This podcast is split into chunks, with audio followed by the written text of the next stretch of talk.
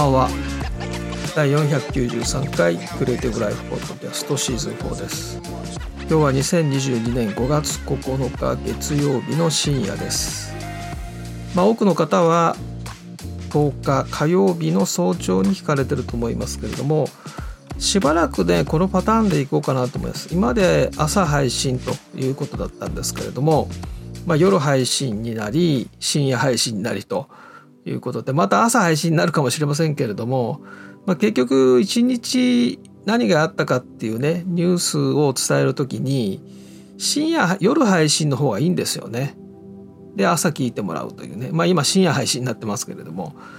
ですから朝配信だとねえー、その日のニュースはこれからじゃないですか。その朝からニュースをね見てこっちが見ていくわけですからちょっと1店舗遅れるみたいな感じになっちゃうので、まあ、そういう意味では今のやり方の方がいいかなということでしばらくこの深夜配信でいきたいと思います。えー、長い連休が終わりまして、まあ、昨日は試運転という感じだったんでしょうかね。なんか全員が出社してるっていう感じじゃなかったのでまあ分かりませんけど、出社してたのかもしれませんけどあんまあまり反応がなかったのでだからまあ火曜日今日から本格始動ということだと思いますがえーとですねまずあそうですね。これあのファイルウェブの記事で昨日の記事ですけれどもアップルの機械学習トップ人材リモートワーク方針をめぐって退職かということでえーとまあ、この記事がどうのというよりはあのイアン・グッドフェローという、まあ、人工知能の領域機械学習の、ね、領域では有名な方で、えーと、もともとねこれ Google の方だったんですけどもあの敵対的生成ネットワークって GAN っていう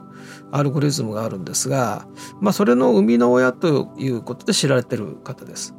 でこの方がアップルに移籍して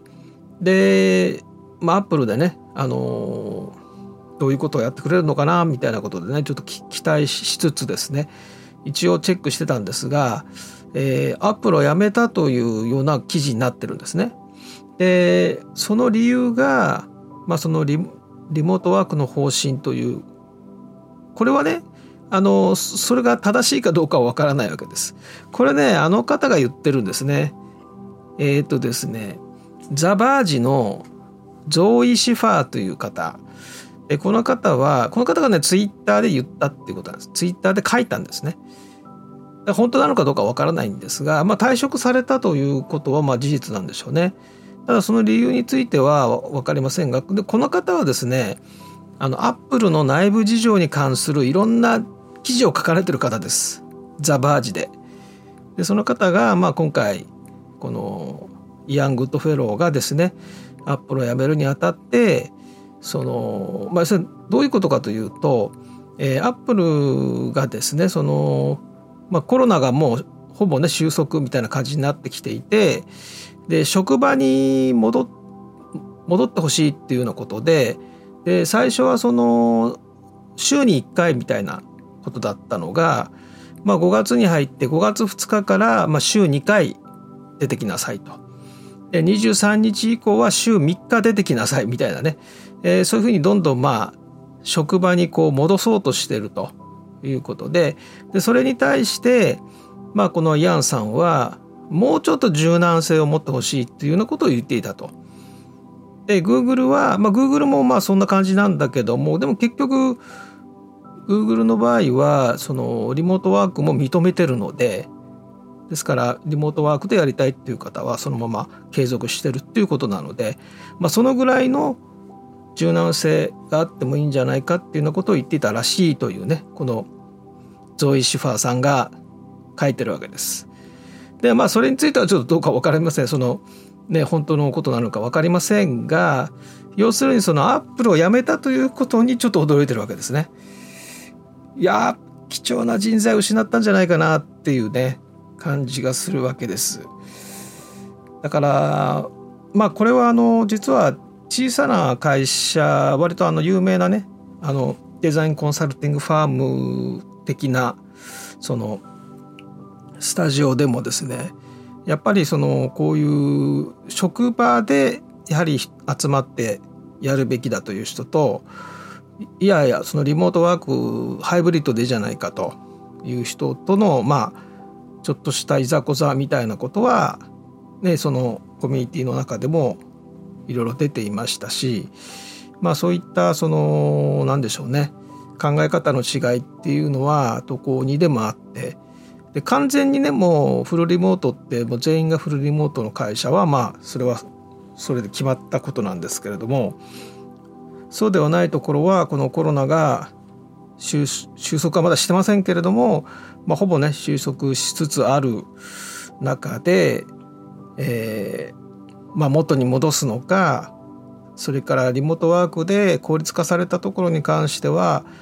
そのまま継続という選択も残すのかみたいなところで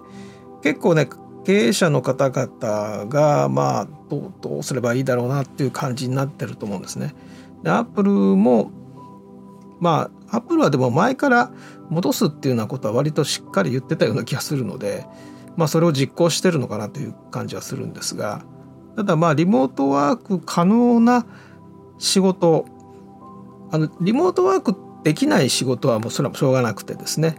でそれはもうどんな企業にもねそういった部署はあってそれはもう出社しないといけないんですがあのリモートワークで十分効率ができているところをわざわざオフィスに戻す必要があるのかみたいなところのまあ議論が巻き起こってるって感じですね。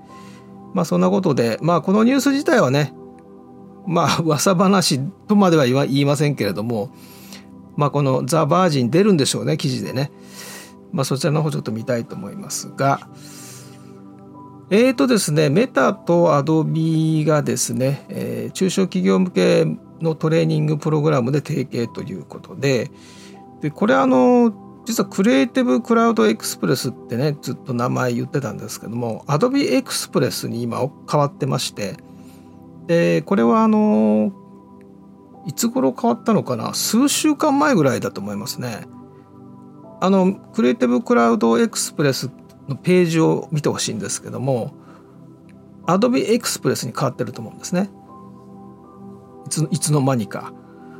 で海外のニュースメディアを見てもあの全部 Adobe Express になってます。クリエイティブクラウドエクスプレスっていう言葉がもうなくなってるんですね。ですからまあ名称が変わったのかなって気がするんですがそれでまあこの記事もですね、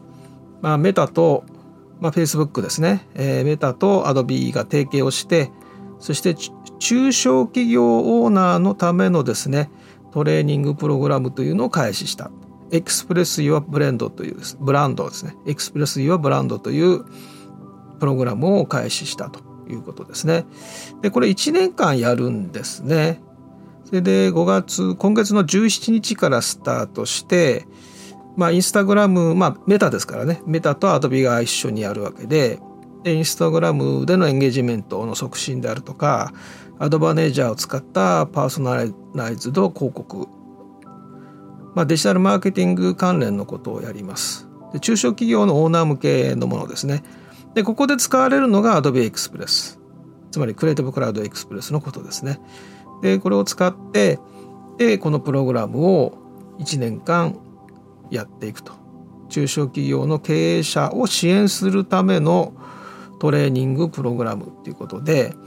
でこれまさに私がですね今やってるんですけれどもこれとは関係ないですけどもねこれはあの日本は日本でやってるわけじゃないのであ日本でやもうやるのかな？分かんないですけども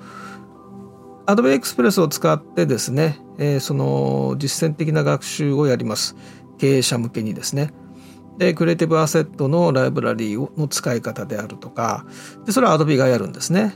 でメタのエクスパートはですねインスタグラムとかフェイスブックでのマーケティングをやります。でそういった役割分担でトレーニングプログラムをやるんですがこれ単にですね、えー、トレーニングをやるだけじゃなくてこの Adobe とメ、メタのエキスパート以外にですね、まあ、不動産のまあ、このこういうソーシャルメディア対策で成功した方とかなんかシェフの方とかねインテリアデザイナーの方とかいろんな方をゲストにまあこれオンラインだからあの全部オンラインでやるんですけれどもえー、ゲストに迎えてですね、えー、そのどうやってブランドを成長させてきたかという経験談を語ってもらうようなこともこの中に入っています。でもう一つはですねこのスモールビジネスのオーナー同士がつながるようにそのコミュニティを構築するっていうまあ、コミュニティは何を使うのか分かりませんけどもまあ Facebook かメタだからそうですよね Facebook を多分使うのかなって気がしますけどもそのコミュニティの中で中小企業のオーナーの人たち同士が、えまあ、横のつながりですよね。ですからこのトレーニングセッション自体がハブになってでいろんなフォーラムができてですね、えー、個人その人材交流というかですね経営者同士が、えー、コミュニケーションできるようなそういうこともやるみたいですね。でメタの方では、えーと、メタエレベートというですね、えーまあ、そういうコミュニティがあるんですね。メタがやってるメタエレベートというコミュニティ。でこの会員の1万人に対してアドビが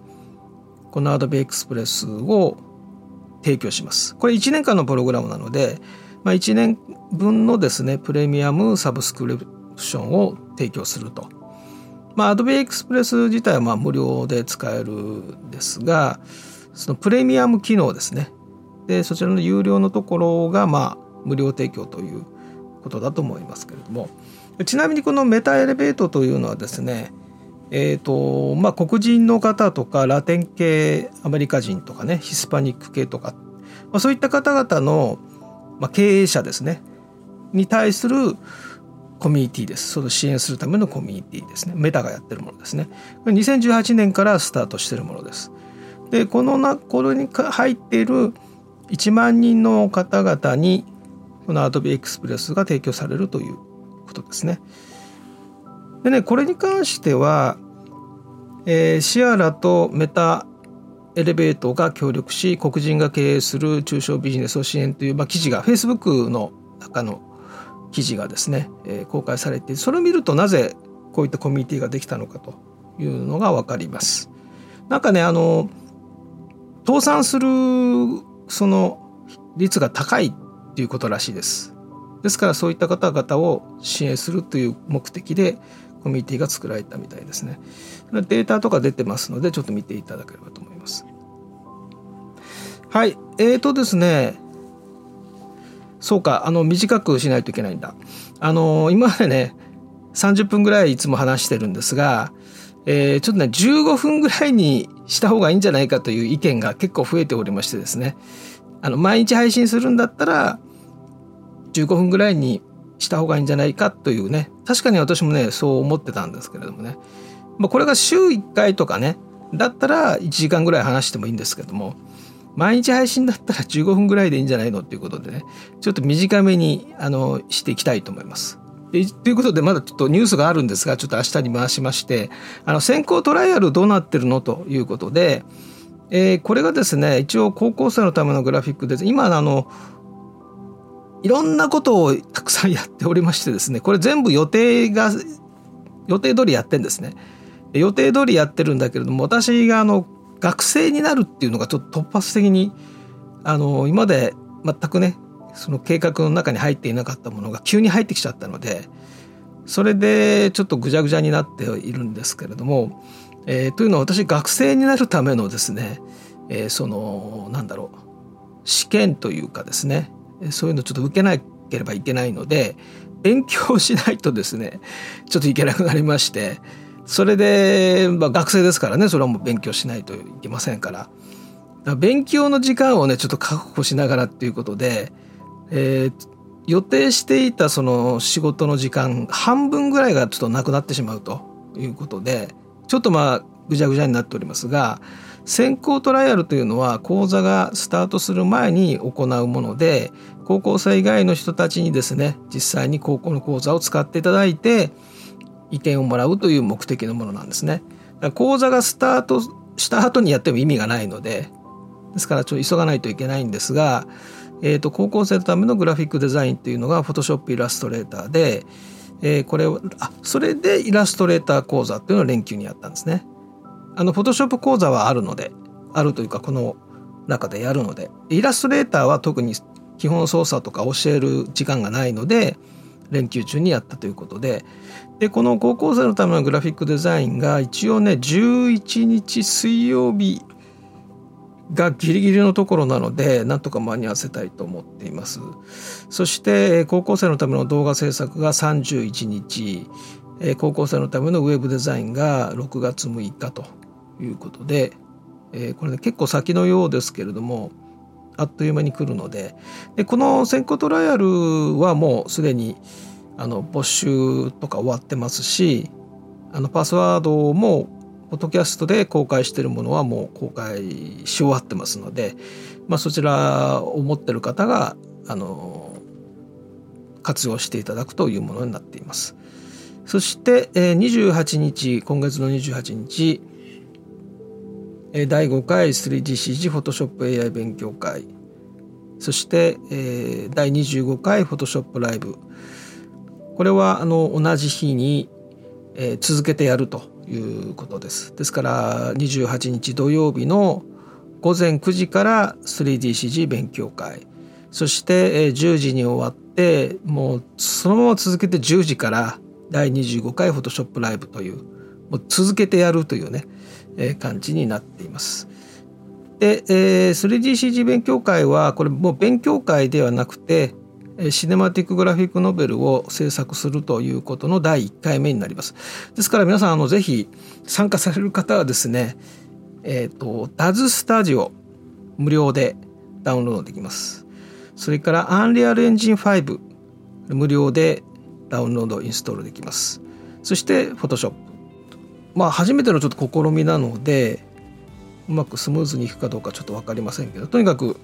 作り始めていきたいと思います。最終的に何を目指してるかというと、えー、これをですね YouTube で公開するってことをやりたいんですね。あの前から言っている音楽とアニメーション多国籍の内容でっていう前から言ってるやつですねあのグローバルターゲットでっていうやつに持っていきたいと思ってますのででそういうことなのできちっとした作品を作るというところを目指しております。はいということでまた明日。